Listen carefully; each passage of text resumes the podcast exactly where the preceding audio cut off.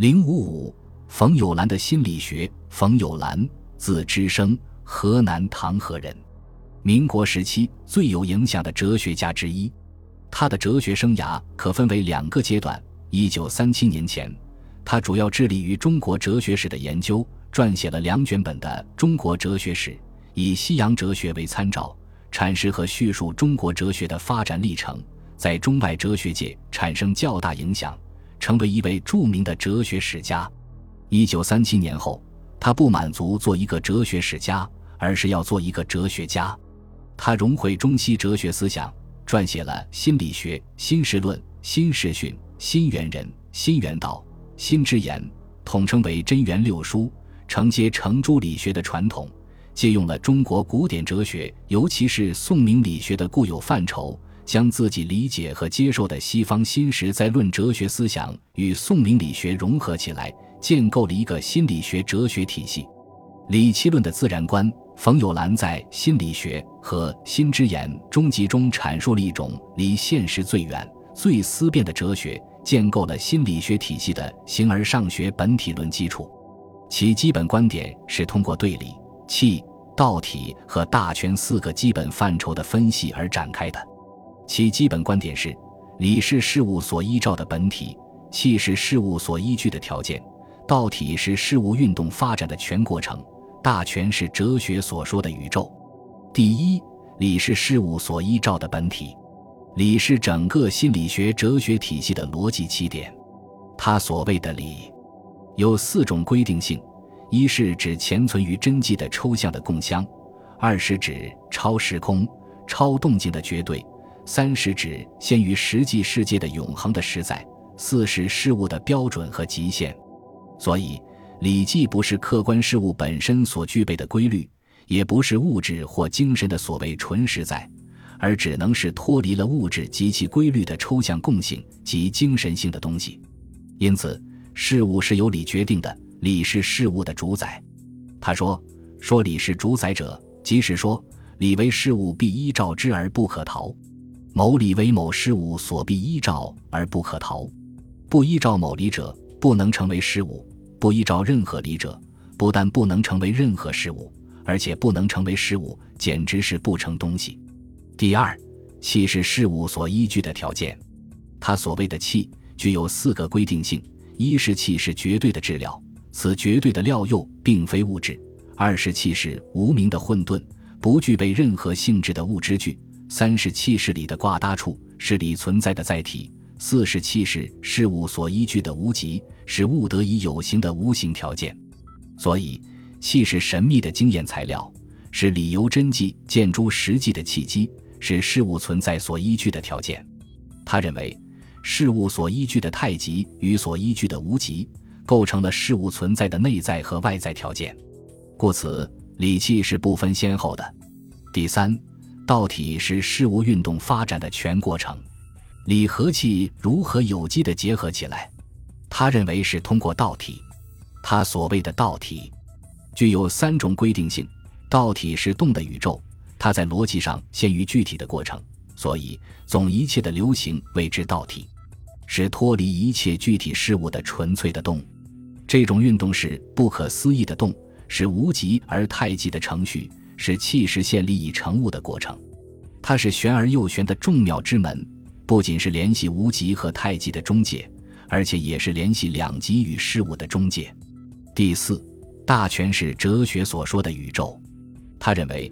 它有几个规定性：大权集总一切的有，是真正不可思议的观念，是个神秘的绝对。它即是哲学中所说的宇宙。大权也称宇宙，是指总一切的有，是一种观念，并非科学中所说的物质的宇宙，但它全主宰着科学的宇宙。这四个命题总括起来，便构成了心理学的理气论宇宙观。它从精神性的理开始。虚构出同样是神秘的精神性的绝对的料，通过道体把理合起而起来，再用一个大权作为网子把它们都提起来。理作为共相，作为本体，决定着作为书相的事物。这是理气论的最根本观点，也是心理学理想人格论和社会历史观的基础。四境解说，冯友兰认为，人的理在于人有觉解，对于宇宙人生有自觉的了解、理解和误解，构成人生的意义。因了解的自觉程度不同，造成人的精神境界的差异。依据人对觉解程度的深浅，人的精神境界可以分为四种：自然境界、功利境界、道德境界和天地境界。第一，自然境界的人，其行为是顺才或顺习。所谓顺才，是指按照人的生理和心理的自然要求而行事；所谓顺习，是指不自觉的因袭传统行事。在此境界的人，完全是一种近乎本能的行动，其觉解程度最低。第二，功利境界的人，其行为是为利敌。所谓为利，是为他自己得利。他认为，社会上大多数人都处于此境界中，是常人的境界。他的本质是为己。处此境界的人的人生目的是为己。英雄与奸雄的境界是一样的。此境界在主观上是不可取的。但在客观上，并非对社会无益。他说：“功利境界中敌人，唯恐不好名。如其不好名，则未必常做有益于人敌事。”第三，道德境界的人，其行为是行义敌，义与利是相反，义相成敌。求自己的利敌行为是为利敌行为，求社会的利敌行为是行义敌行为。在此种境界中敌人，对于人之性已有觉解。由此，他坚持功利极义观点，认为重义的人必重他人之利和社会之利。人只要有一颗阔然大公的心，就是进入了道德境界。第四，比道德境界更高的是天地境界，在此种境界中，敌人其行为是视天地。在此境界中，敌人了解于社会的权之外，还有宇宙的权，人必于之有宇宙的权势。使能使其所得于人之所以为人者尽量发展，使能尽兴。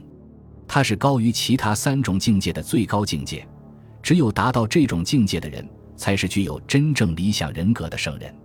道德境界中的人，是以人性的自觉性人道；而天地境界的人，是以天理的自觉性天道。这四种境界，从低级向高级发展的过程，无论是个人还是社会。人的精神境界都是由低级向高级发展的过程，是由自私的小我向大公的大我自觉的过程。大我才是人之所以为人的真正主宰。我之主宰意识的不断觉醒，就是人生境界的不断提高。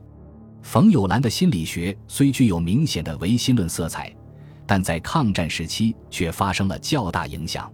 这除了他的哲学著作深入浅出、明白易懂外，还有两点最为主要。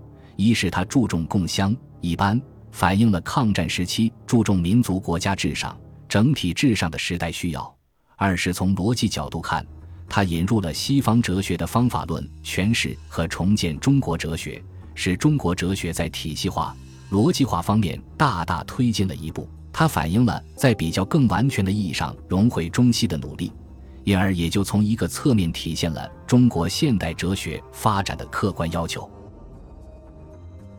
本集播放完毕，感谢您的收听，喜欢请订阅加关注，主页有更多精彩内容。